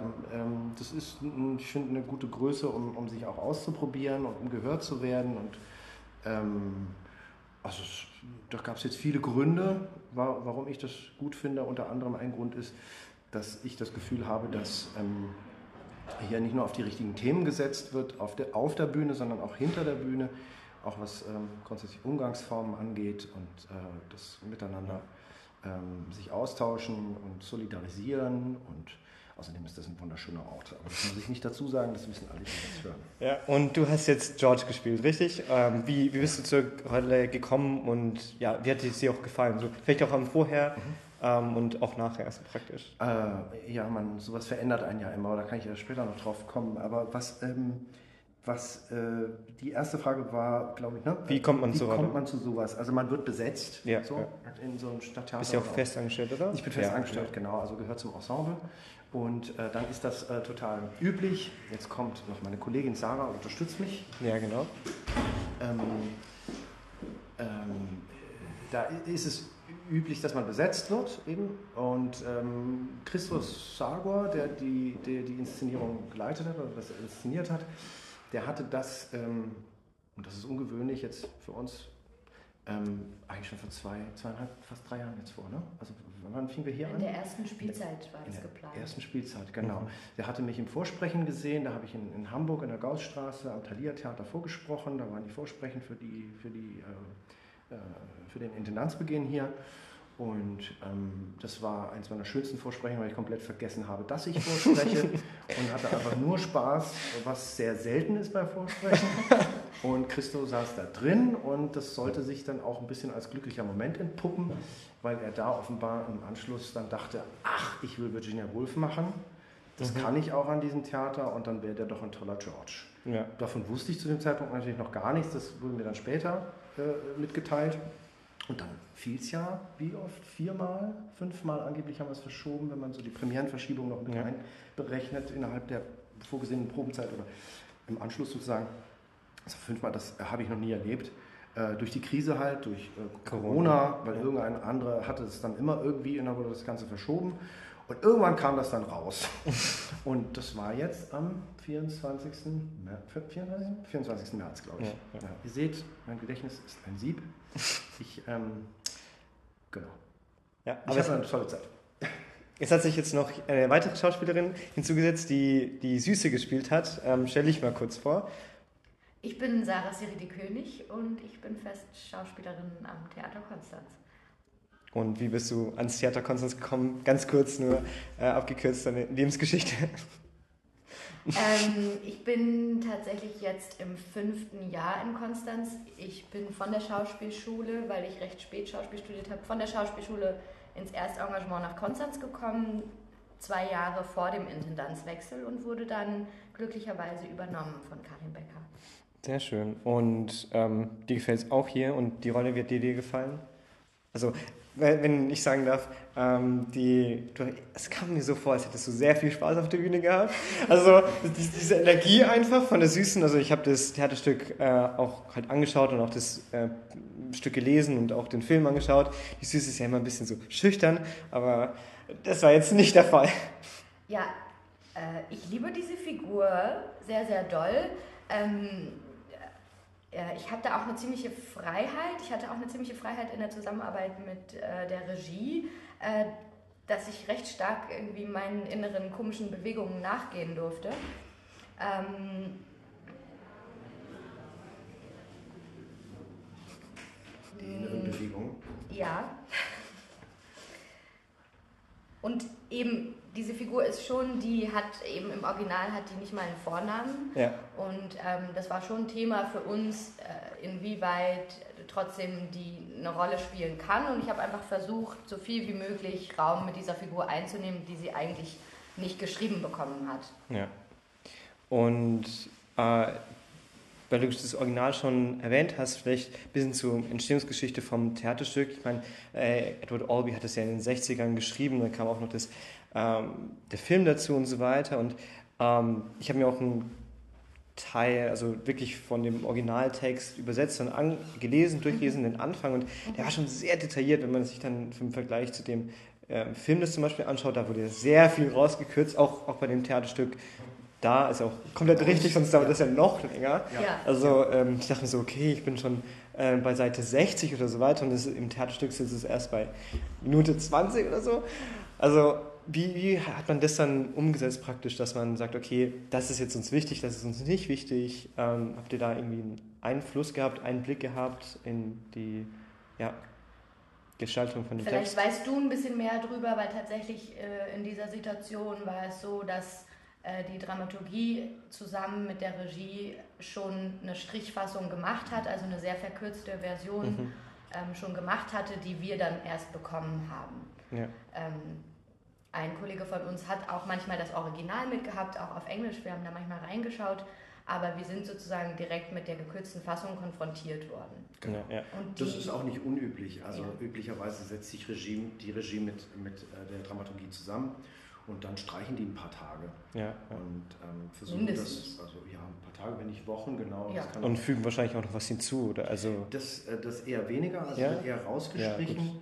Ähm, hier war so die Ambition, äh, das, was so verstaubt heute wirkt, mhm. wie gesagt, du hast es gerade Ja. angesprochen, in den 60er Jahren wurde das geschrieben. Äh, Da hat nicht alles unbedingt äh, die Zeit gut überdauert. Manches ist Ja. einfach nicht gut gealtert. Und Ja. dann hat man halt so ein paar Sachen gefunden, die man eher so rausgestrichen hat. Ein Das- paar das Sachen hat man ich- vielleicht ein bisschen umgestellt, aber ja, ja. ähm, es ist doch relativ nah an der Originalübersetzung Ja. von Walsers. Ja. Ähm, und Ja, also, also man merkt auch, wenn man jetzt das Originalwerk hernimmt, Mhm. da sind echt ein paar, also schon am Anfang gleich ein paar Sachen, wo ich mir denke, ja, gut, dass das rausgeschnitten wurde oder Mhm. rausgestrichen wurde. ja. Ähm, selbst jetzt finde ich das Stück eher noch, ich weiß nicht, ob ich problematisch das richtige Wort finde, aber ich meine, die Süß hat immer noch keinen Vornamen, oder? Also ähm, das ist jetzt auch nicht gerade super modern. von der- von Tatsächlich der- in unserer Fassung war es auch aber so. auch irgendwie komisch, wenn man es dann besetzen würde, dann müsste man einen Namen erfinden. Das ist ja auch irgendwie Das schwierig. tut, das tut man üblicherweise auch Ja. nicht. Also das nimmt man so an, wie es ist. Ne? Ja, und, und, und versucht da so für sich einen Grund zu finden und das irgendwie ins Jetzt zu retten. Also es gibt so mehrere Ja, ja, Ebenen, ja, weil ja. diese äh, Professoren, äh, äh, Frau Professorin, Ja, ne? ja. diese Frau Professorin, die selber also keinen Nutzen hat, äh, ähm, gesellschaftlich Mhm. ähm, und dann aber halt also quasi selber keinen, keinen Brotjob hat, äh, selber nichts beiträgt, die ist dann sozusagen die Partymaus. ja. Und äh, Frauen sind da in dieser Gesellschaft dann häufig eben verdammt gewesen. Aber das gibt es auch heute noch. Ja, ja, Dass du, äh, dass du den Professor hast und die Frau Professor und Mhm. die kümmert sich dann halt um die Kinder. Und wenn es keine Kinder gibt, ja, was dann? Mhm. So. Das ist ja auch eigentlich ein großer, großer Stück oder Plotpoint in dem, in dem Stück. So, Genau. ich will keine Kinder, ich will Kinder und Mhm. so weiter. Das ist ja auch, ja auch eine zentrale Frage auch. ja. Und da ist es tatsächlich dann vielleicht, ja, ähm, vielleicht moderner, als man vielleicht es haben mag. Mhm. Ähm, wie du gesagt hast, es gibt es, es gibt heute noch. Und ja, ja. Das, äh, Ja, das ist darf, echt- man nicht, darf man nicht komplett vergessen. Ja. Es gibt ja auch die Herdprämie noch, so gesehen. Ne? Also solange es noch so ist, dass, äh, dass äh, gemeinsam arbeitende Paare äh, un- unvorteilhaft besteuert werden, Mhm. ähm, sodass sich die Frau dann meistens leider fragen muss, rentiert sich das überhaupt, dass ich Ja. arbeite und dann sozusagen ähm, nichts zu ihrer eigenen Rente beitragen kann und das als von langer Hand eigentlich gesehen werden kann als Instrumentarium einer Politik, die von Männern gemacht wird, damit die Frau schön bei ihrem Mann bleibt, weil sie nämlich selber von der eigenen Rente nicht wird leben können. Ähm, da sind wir dann eigentlich immer noch im Heute, oder? Ja, also So. ich glaube, also es wurde sehr häufig auch gelacht im Publikum, wo, also klar, es ist witzig, es ist teilweise auch ein sehr komisches Stück und jetzt nicht unbedingt im witzigen, sondern auch im ja, absurden äh, Sinne des, äh, des Wortes. Und wenn ich jetzt mal in den äh, Schau oder in den Raum reinschaue, denke ich mir, ja gut, vielleicht ist auch teilweise das, was auf dem- auf der Bühne gespielt wird, wird gespiegelt zu dem, was im Publikum vielleicht sitzt. Ähm, und ja, also, kann, ja, kann ja sein. Aber ähm, um vielleicht auf diese Spiegelung zu kommen zwischen ähm, George und Nick zum Beispiel, ähm, also einmal metaphorisch natürlich, äh, aber auch wirklich sehr bildlich. Das erste, was man natürlich sieht, ist, dass die beide grau angezogen waren, oder? Also äh, George, äh, oder, ja, George hatte so einen Po- V-Schnitt-Pulli komplett in grau und dann die Hose auch in grau. Und Nick hatte ein Hemd in grau mit einer grauen ähm, Krawatte und einer grauen Hose. Also die sehen ja richtig komplett gleich aus. Also das kann man ja auch so, oder? Ja, ja, ja, also, also es war schon so äh, äh, intendiert, glaube ich, von unserer, von unserer Kostümbildnerin und Bühnenbildnerin in Persona, äh, dass äh, das Bühnenbild jetzt nicht nur sogar Ja, also ja. sehr schlicht ist und durchsichtig und äh, keinen Schutz bietet, gewissermaßen ja. ein gläsernes Haus ist, Da kommen wir auch Ähm, noch später drauf auf das Bühnenbild, ja. sondern dass auch die, dass auch die, die Klamotten jetzt funktional sind. Also die, die Männer übernehmen ja eine Funktion in der Gesellschaft und müssen deshalb nicht wie Papageien rumlaufen. Ja. Eine Funktion haben sie ja schon. So habe ich mir das versucht ja. zu erklären. Nee, Und- das ist auch nee, es ist, es ist ja auch, es ist ja auch wahr. Also ähm, es ist häufig so, dass ja Mode ein Ausdruck von Unterdrückung ist und Männer sind halt nicht unterdrückt, deswegen haben Männer jetzt keine krassen Accessoires. Es ist halt meistens vielleicht eine Uhr oder ja, wenn man eine Vielleicht. Kette dann vielleicht, ja genau, also oder ein Ohrring, das ist ganz komisch, wenn das ein Mann hat. Und das, aber ja, in, in die Richtung auch. Aber auch, Möglicherweise kommt das daher oder vielleicht find, findet man das da drin. Ja? Und Ja. Die, die Frauen müssen dann irgendwie anders punkten und strahlen und auf sich aufmerksam machen, weil die Funktion ja, nicht wirklich gegeben ist, außer Partymaus. ja, was man dann auch im Stück, im Stück dann auch hat. Aber auch, was ich interessant fand, ist, also wenn ich jetzt das äh, Stück gelesen habe, also ich sehe ja nichts und so weiter und ich habe trotzdem das Gefühl gehabt, sie, sie spiegeln sich äh, in ihrer, ja, was sie sagen, wie sie es sagen und so weiter, sind beide sehr aggressiv auch, aber ähm, dann haben sie die gleichen Kostüme an, also die gleiche Farbe, auch grau, ich meine, das sagt ja auch schon was aus, äh, aber auch, dass sie sich auch wirklich gespiegelt haben. Also an einem Punkt ähm, wart ihr euch ja gegenüber und habt dann, ja, Das war so eine Duellposition. Ja, ja, also fällt das dann noch mehr auf. Ja. gemacht haben. Ist das irgendwie ein bisschen komisch auf der Bühne? Oder ich, also ich, ich stelle mir das als sehr, sehr Also, witzig diese, vor. Diese Spiegelungssituation. Ja, ja. Ja, Also ich- ich weiß gar nicht, das ist irgendwie in Proben entstanden, fast zufällig. Ja. Das hatten wir irgendwie angeboten, so weiß ich noch. Irgendwie fiel das so. Und äh, dem Christo äh, gefiel das so, dass er sagte, das machen wir jetzt einfach weiter. Das bauen wir jetzt. Das war überhaupt so. Also Christo, um auf, kurz mal auf die Regie was zu sagen, ähm, über die Regie was zu sagen. Äh, Christo hat ganz viel von dem, was wir angeboten haben, genommen und hat es dann ein bisschen umgemodelt, umgeformt, an eine andere Position gesetzt ne? und dann auf den Punkt gebracht. Also der, er braucht auch, und das finde ich also sehr, sehr Schauspieler und Schauspielerinnen freundlich, dass er, ähm, dass er erstmal Vorschläge braucht. Leute, die Fantasie haben, die was Ja. ausprobieren, die sich auch mal trauen zu scheitern. Und äh, wirklich, bei so Proben scheitert man sehr lange und hauptsächlich. ähm, ich weiß, wovon ich rede. Uh, das ist eine Anekdote, wenn du, wenn du so lachst. sehr schlecht. So, und man denkt sich, bitte, bitte niemand von außen. Nein, nein, das ist so peinlich, es ist so furchtbar. Ich bin da noch lange nicht. Und irgendwann macht so Klick und dann kommt so diese Figur auf einen runter und man irgendwie wächst der entgegen und irgendwann verschmilzt das Ganze. Und man Ja. weiß eigentlich gar nicht mehr, wann das passiert ist. Über Nacht vielleicht. Das ist ganz komisch, ne? Aber schön, dass du lachst. Da, da ist eine Anekdote dahinter, die möchte ich, frage ich später nach. Äh, Besser nicht. ähm, nee, aber Wir also, verstehen uns bisher so gut, das willst du nicht zerstören. Ja. Nein, nein, nein, nein. Nee, aber ähm, wie, gesagt, wie du gesagt hast, also man muss sich ja als Schauspieler ähm, erstens auf den Text, also mit seiner Person einigen oder auch mit, mit, mit den ein, einzelnen anderen Schauspielern auch. Es, es hilft Äh. ganz häufig, sich zu sagen, äh, das ist man ja nicht selber. Ja, Äh, Dann, also dann flutscht das manchmal etwas besser. Ist es denn? Ja, Was wolltest du gerade sagen? Achso, ja, dass man ähm, sich auf den Charakter einstellen muss, aber auch die Charaktere gegen sich Mhm. einstellen muss. Also das ist ja eine, das Stück lebt ja von Dynamik. Also wenn die Charakterdynamik nicht da wäre, wäre das Stück ja gar nicht da. Und da wäre die Frage einfach, wie übt man sowas? Kann man das üben oder kommt es einfach raus? Oder wie, wie, wie ist das? Schreibt man sich einfach die ganze Zeit an und hofft, dass es dann passiert? Oder? Das, man übt es einfach, man versucht sich den Scheiß zu merken, ganz ehrlich. Ja. Also es ist, äh, manches geht leichter und anderes geht einem überhaupt nicht leicht, man, hat- man weiß teilweise gar nicht warum. Manche Texte, Entschuldigung, excuse my French, wie man so schön sagt, kriegst du nicht in die Fresse. Ja. Das ist, manchmal stolperst du und denkst, warum eigentlich? Das ist doch, ich meine, ich kann es ja auch lesen, da muss es ja auch irgendwie... Genau, ich hätte es jetzt positiv formuliert, dass man sozusagen bei dem Stück merkt, dass das, das ist einfach ein gut geschriebenes Stück. Ja, und es wächst aus den Dialogen. Der Ja, Text ist gut Ja, saugut. und ich hatte zwischendurch wirklich das Gefühl, ich brauche wirklich nur diesen Text zu sagen, Ja. weil der so stark trägt. Genau. Und darum herum kann ich meine Figur finden und bauen und suchen und immer wieder suchen. Ähm, aber bei- ja. und das ist tatsächlich auch nicht immer so. Stimmt. Und Weil, weil du sagst, der Text trägt Mhm. ja das Stück. Also klar, es wird sehr viel geredet, aber was ich meine, ist auch, dass sehr klar gesprochen wurde und Mhm. dass sehr starker ja, Fokus gelegt wurde auf, wie man es sagt und auch, ja, natürlich, was man sagt auch, aber halt, ich, ich, fand, ich fand es so interessant, weil das, also es hat sich sehr gut angehört, aber sehr wie Theatersprech. Wisst ihr, was ich meine? Also ich weiß nicht, ich weiß nicht, ob das, ob man, ob das jetzt gezwungen. richtig Also, es ist sehr gezwungen, gezwungen. ja. So Äh, nicht richtig- gezwungen. Ich, ich würde es, äh, es ist sehr, sehr äh, abgezirkelt. Also es Ja. ist sehr genau. Also jetzt, Ja. äh, ich kann jetzt vor allem von meiner Figur sprechen, weil ich den anderen nur zuhöre und meinen Text als einzigen gelernt habe.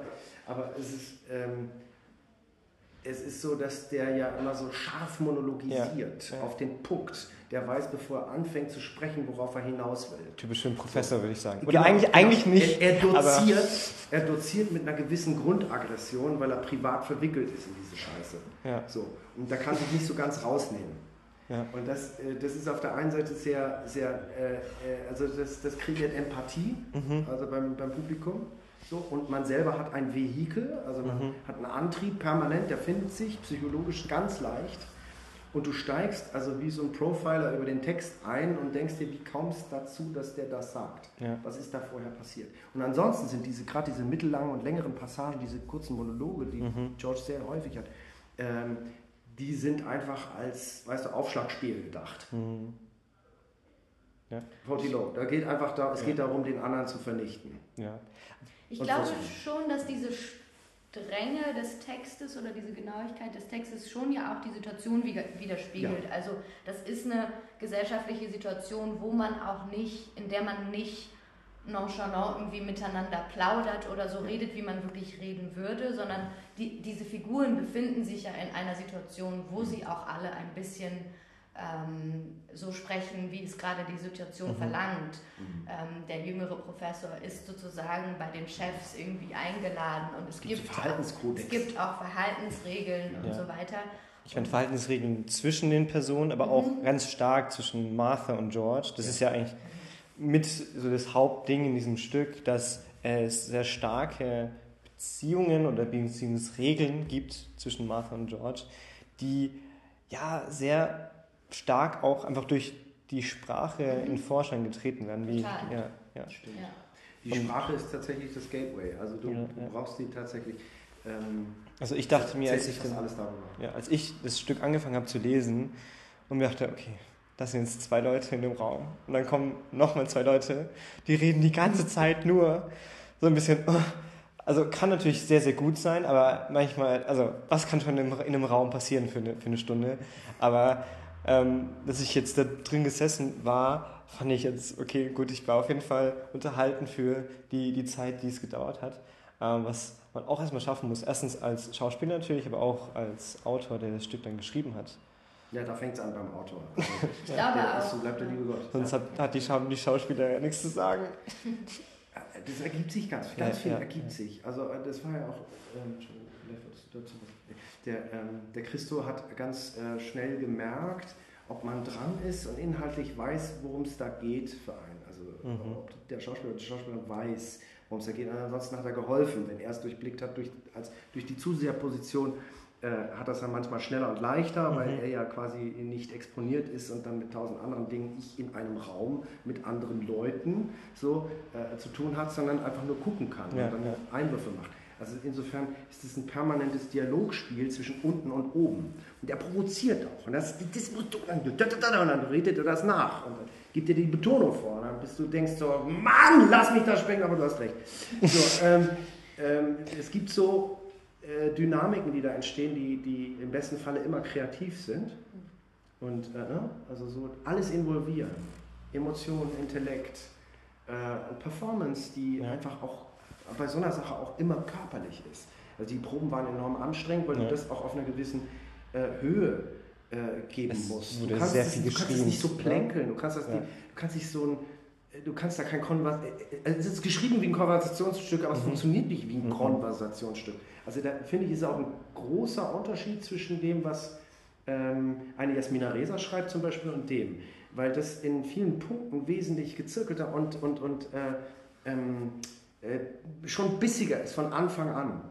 Ähm, wobei es auch viele Ähnlichkeiten gibt. Also Mhm. die, die bezieht sich ja auch äh, bewusst auch strukturell auf Orbi. Ja, ja. Also sie hat ja auch vier Personenstücke geschrieben. Also Gott, das Gemetzel Wer, ist wer ist ja es nochmal? Ähm, Jasmina Reza, die wurde mit den letzten 20 Jahren rauf und runter gespielt. Also es gibt schon auch Ja. viele Parallelen. So. Es ist schon eben so ein bisschen das Mutterstück der Paarbegegnung. Ja, würde ich auch sagen. Virginia Woolf. Ja. Genau. Ja, ja. Darauf eben, du Ja. sprachst jetzt gerade Gott des Gemetzels an, Ja. was auch gut verfilmt Mhm. wurde. Und, und Genau. ja. Und da gibt es, da geht es auch um eine gewisse Gesellschaft, äh, die eine gewisse Höhe hat, einen gewissen Intellekt halt hat und auch voraussetzt, dass die, die jetzt den anderen begegnen, äh, eine gewisse Gesellschaftskonformität mitbringen. Also auch eben im Umgang, Aber das in der brechen, ja, Sprachverwendung. das brechen ja eigentlich Martha und George so von ihrem Verhalten Immer wieder. immer, also die, die schreien sich an, okay, das ist jetzt ein Haushaltsstreit, oder keine Ahnung, das nennt, aber ähm, Und fallen dann aber immer wieder in nee, aber ich, dann kommen ja ähm, Nick und äh, die Süße rein und die streiten sich ja immer noch. Also das ist schon mal ein guter Anfang für eine Nacht. Also nicht, aber ähm, das ist ja auch, da, da brechen sie ja die Konventionen. Es geht ja immer weiter. Also die, ne also die, die stören sich die ganze Zeit, die nerven sich. In einem Punkt sagt ja auch äh, George, ich nerve sie, also zu Nick. Ähm, und da dachte ich mir so, ja, das, ner das nervt auch irgendwann mal. Also die, die ganze Zeit anbrüllen, das würde mich, also nach den zwei Stunden war auch mal wieder gut mit Schreien, muss man auch sagen. Aber ähm, ja, gut, als Schauspieler von George zum Beispiel, wie würdest du jetzt vielleicht den Charakter beschreiben? Also, Ich er definiert sich letztendlich auch durch die anderen, also Ja. weil er ja in einer Situation hängt, so wie alle anderen Figuren auch. Im Prinzip kann man das über alle sagen. Ja. Ähm, Das funktioniert in den Einzelcharakteren nur durch das Netz, in dem das stattfindet oder in, diesem, in der Konstellation. Ja. Äh, Wir bedingen einander in dem, was wir sagen, sagen dürfen, sagen werden, wo wir Grenzen überschreiten. Es gibt auf der einen Seite die Konventionen, die gesellschaftlichen Konventionen, die, die, Mhm. ja.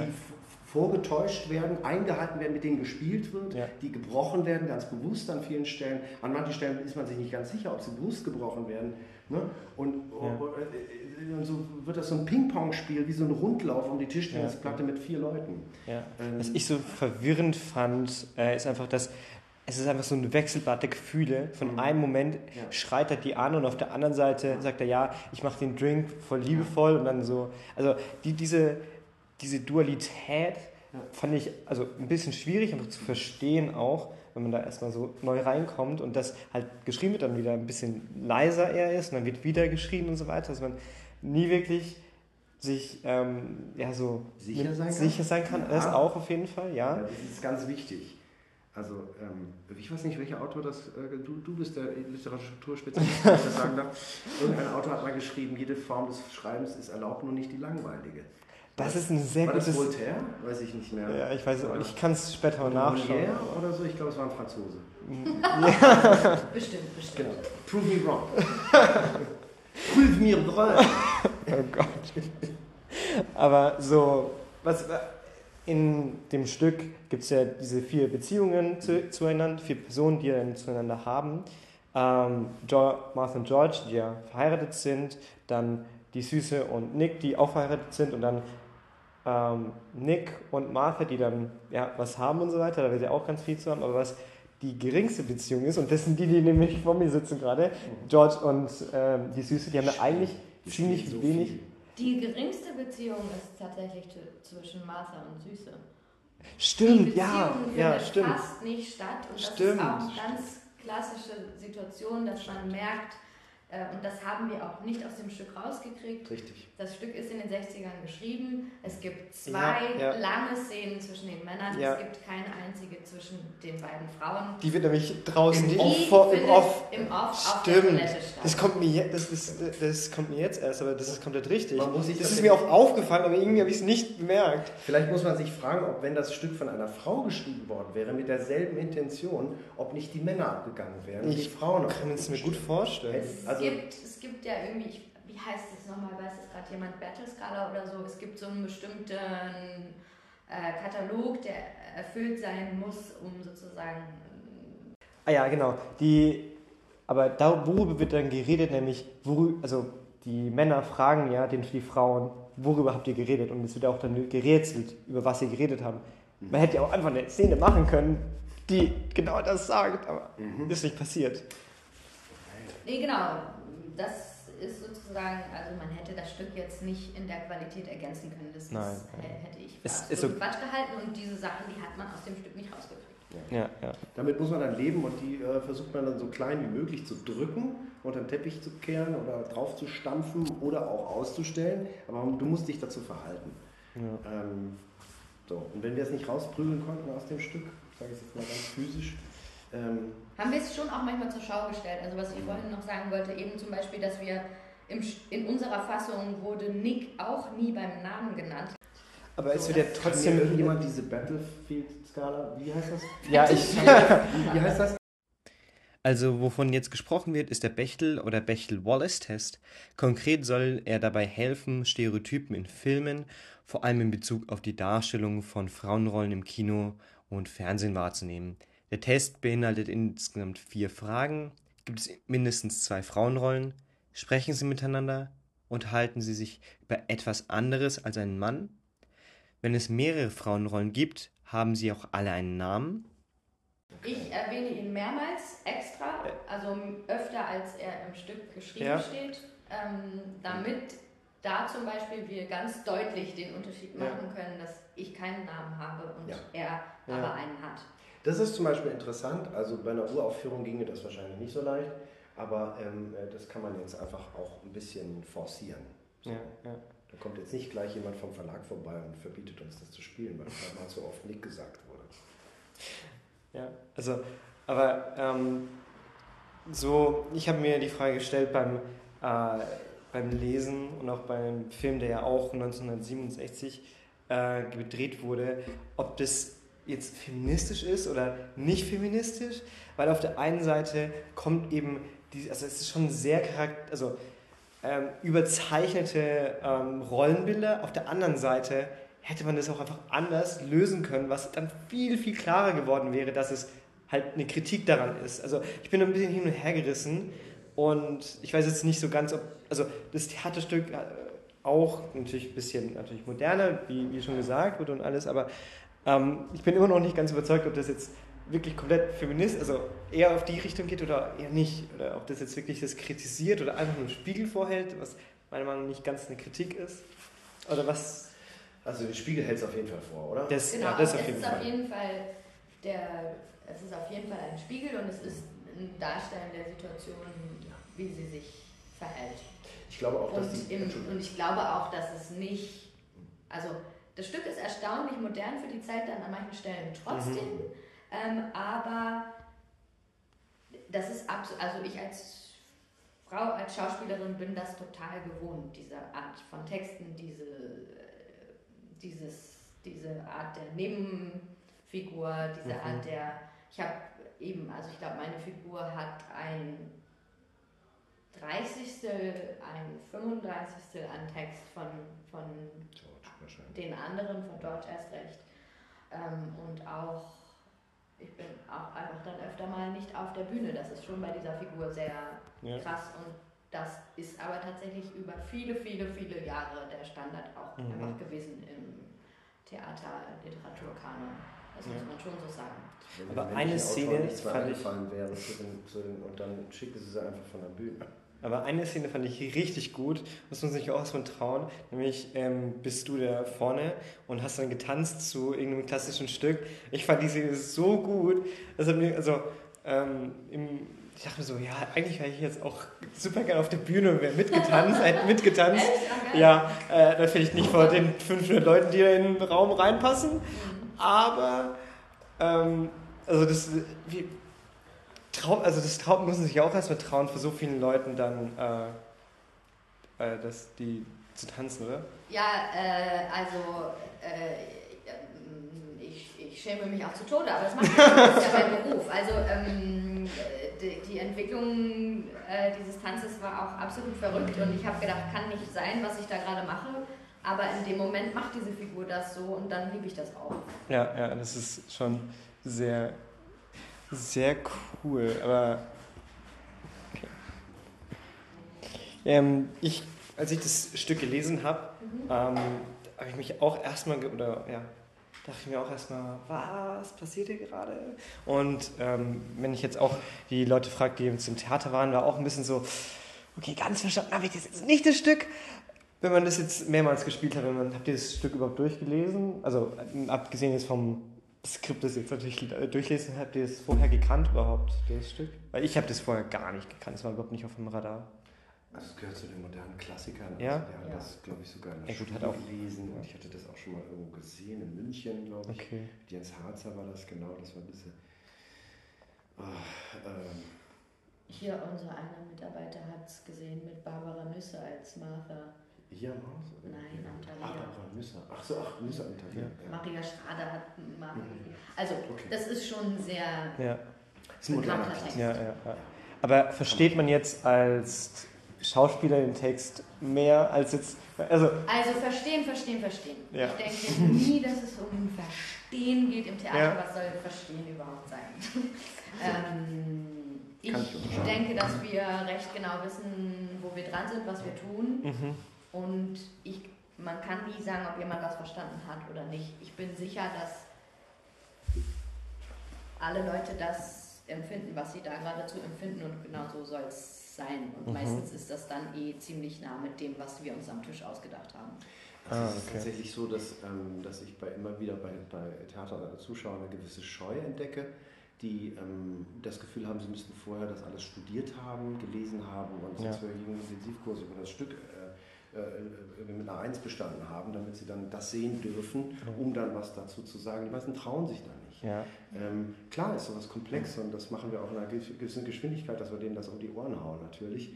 Äh, aber durch die Verkörperung entsteht ja so viel mehr, apropos Verstehen. Ja. Das ist ja oft intuitiv. Ja. Das muss man nicht alles kognitiv. äh, Deswegen geht man ins Theater können. und schaut sich das an und liest es Genau. nicht, sich nicht Ja, durch. Theater Jemand ist in der. erleben. Und letztendlich ist das ja alles ein Spiegel. Du hast ja selber, bist du ein Gefäß angefüllt mit eigenen Erfahrungen und manche Sachen ziehen bei dir durch, weil das auf nichts stößt, weil das keine Seite bei dir anklingen lässt. Und andere Sachen verhaften in dir, äh, mit denen hättest du vielleicht gar nicht gerechnet. Da denkst du ein Jahr später noch dran. Ja. Äh, ein ganzes Jahr später. So, oder, und meine Güte. Das hat Was ist denn. So, das kann passieren.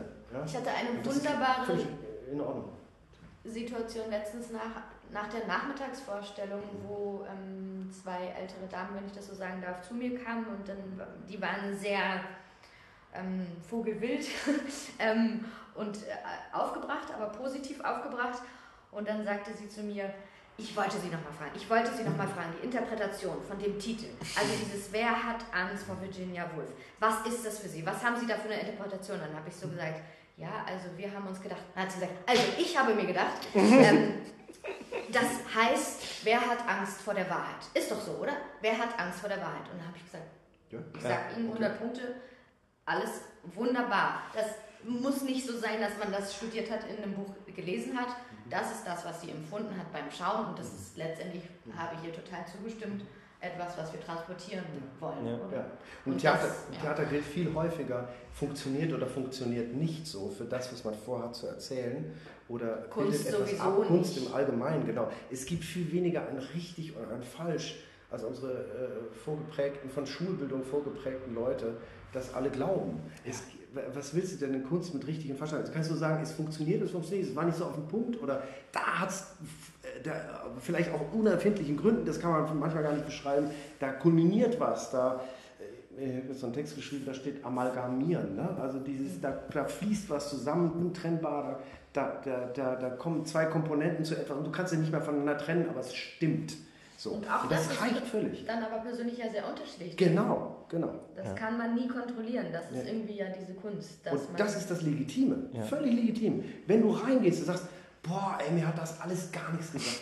Aber dieser Satz von Süße, der war irgendwie, der hat bei mir, den, den, Der war gut. Der war gut. Oder da dachte ich irgendwie, genau. Also ich lese Und manchmal auch so, nur Bücher durch, um nur einen Satz rauszutun. Und Ja. das ist, also das finde ich das Schöne, wenn man, man muss ja das Buch gar nicht oder das Stück gar nicht verstehen, aber wenn man so ein Stück, der dann in sich widerspiegelt praktisch, Genau. dass man das mag und so weiter, dann reicht mir das ja auch komplett aus. Ich muss das alles gar nicht Wenn in der verstehen. Schule musste man das immer erklären und dann hast du eine Note drauf gekriegt. Also eine konntest ist ja gut, weil sie es verstärkt und so. Ob du, ob du, einen, ob du einen, einen, einen, äh, wie heißen die, äh, Sekundärliteratur, Ja. da irgendein Literaturprofessor, der dann Guru ist und so eine scheiß Klett-Dingsbums äh, so rausgebracht hat, ähm, ob du dem dann entsprichst oder nicht. Und Ja. viele Lehrer haben einfach wie eine Schablone drüber gelegt und haben nur geguckt, ja, sprichst du jetzt wie der oder nicht? Und letztendlich Ja. ging es nur darum, ob du die Sekundärliteratur gelesen hast. Und das hat dann das beschrieben, ob du, ob du dann eine gute Note kriegst in Deutsch oder Englisch oder nicht. Es wird auch ein bisschen das Theater gehen. Also ich, Ja. weiß, also ich weiß nicht, wie oft wir im Theater waren mit der Schule, auf jeden Fall nicht so häufig, aber das ist eigentlich, also wir haben ja auch ein Theater, also wo ich herkomme, hatten wir auch ein Theater und das ist eigentlich auch ziemlich gut. Äh, gut, ich glaube, ich war auch jetzt nur einmal drinnen neben mit der Schule. Wo kommst du aber her? Bamberg. Bamberg Äh, ETH. Hoffmann Theater. Ja. Äh, genau. Und ja, also ich war jetzt hier in dem Theater jetzt das dritte oder vierte Mal. Ich finde, das ist so, das ist mein Ziel in dem Semester häufiger reinzugehen, weil es einfach so schön ist, einfach mal da reinzugehen. Aber wir haben ja schon über die Persönlichkeit von Kunst gesprochen, was es in einen auslöst oder so. Und wir haben ja auch gesagt, dass das Stück ein Spiegel ist von der Gesellschaft. Was ist denn für euch der Spiegel, der, den ihr als Schauspieler oder ihr in dem Stück jetzt für euch dem Publikum vorhaltet? Ja, Also, vorhalten. nee, also nicht vorhalten, aber ihr, wie glaub, das, spiegelt passiert, das das ja? passiert, glaube ich, auch unterbewusst, weil letztendlich halten wir uns den selber vor. Also äh, letztendlich geht es ja darum, den, das, was da erzählt wird, in dem Stück in sich zu finden und das äh, dann natürlich auszufüllen mit etwas, was man äh, als Kapazität hat, Mhm. oder? Der Also- Leber. Der, der Hebel, der, Kapazität der Leber? Oder? die Kapazität, ja, die Kapazität Oh der Gott. Leber. Zitat. Es ist so viel Kapazität der getrunken. Leber. Ja, ich glaube, Aber- wie, wie viel hast du es gezählt? Äh, äh, Also wie 38 kann- oder so. Wir wären alle längst im Krankenhaus. Wie, das wurde ja auch ganz interessant gelöst, wie, wie ihr getrunken habt. Wollt ihr das mal kurz vormachen? Also das kann man leider fürs Radio jetzt nicht. Ja gut, aber einfach so Aber schön drauf. Man nehme seine rechte oder linke Hand. Jemand, ein, ein Mensch greift nach dem Drink, Ja, In der Luft auch. Körper weggewandt noch, ja. Und dann führt äh, die Hand äh, vor den Bauch, um das Glas zu halten. Da steigen dann alle mit ein. Genau. Und dann synchron haut man sich das, also man hält die Hand so, als würde man so ein Whiskyglas halten, so ein dickbodiges. Und das haut man sich dann synchron, alle vier, an die Stirn. Das ist ungefähr das Geräusch. Und dann sagt man noch, Dann geht man, Ja. lässt man die Hand fallen und macht noch ein Geräusch, was einem das gerade. Ähm, Entschuldigung, ich werde hier gerade äh, angesprochen. Äh, durch die Fensterscheibe. Ja. Genau, ähm, aber ich fand, das ähm, war schon mal sehr gut. Eine Abschlussfrage. Was ist denn für euch die Lieblingszeile äh, von dem Stück? Was ist denn, nein, oder eine, eine Zeile, die euch besonders gut gefällt, die ihr, wir hatten es vorhin mit, ne? wir hatten es vorhin mit eine Zeile, die man mit Hause nimmt. Habt ihr eine von euren Charakter oder von anderen Charakteren, ähm, die euch noch, ja. Mein Lieblingssatz ist von Martha, wenn du existieren würdest, würde ich Ich verstehe ihn aber nicht. Ich verstehe ihn nicht. Er, er existiert, das existiert doch nicht. Wenn, ich, Ah, wenn du existieren würdest, würde ich mich von dir scheiden lassen. Aber exist er existiert doch. Ich verstehe ich versteh Ein das Null, nicht. Ein Nichts, sagt sie als nächstes. quasi, du existierst quasi gar nicht in meiner Realität. Du behauptest nur, dass du da bist. Du bist Text, aber du bist kein Mensch. So, vielleicht so. Okay, ja. Vielleicht. Aber Also ich, äh, ähm, George ist, ist versucht, das so zu empfinden. okay.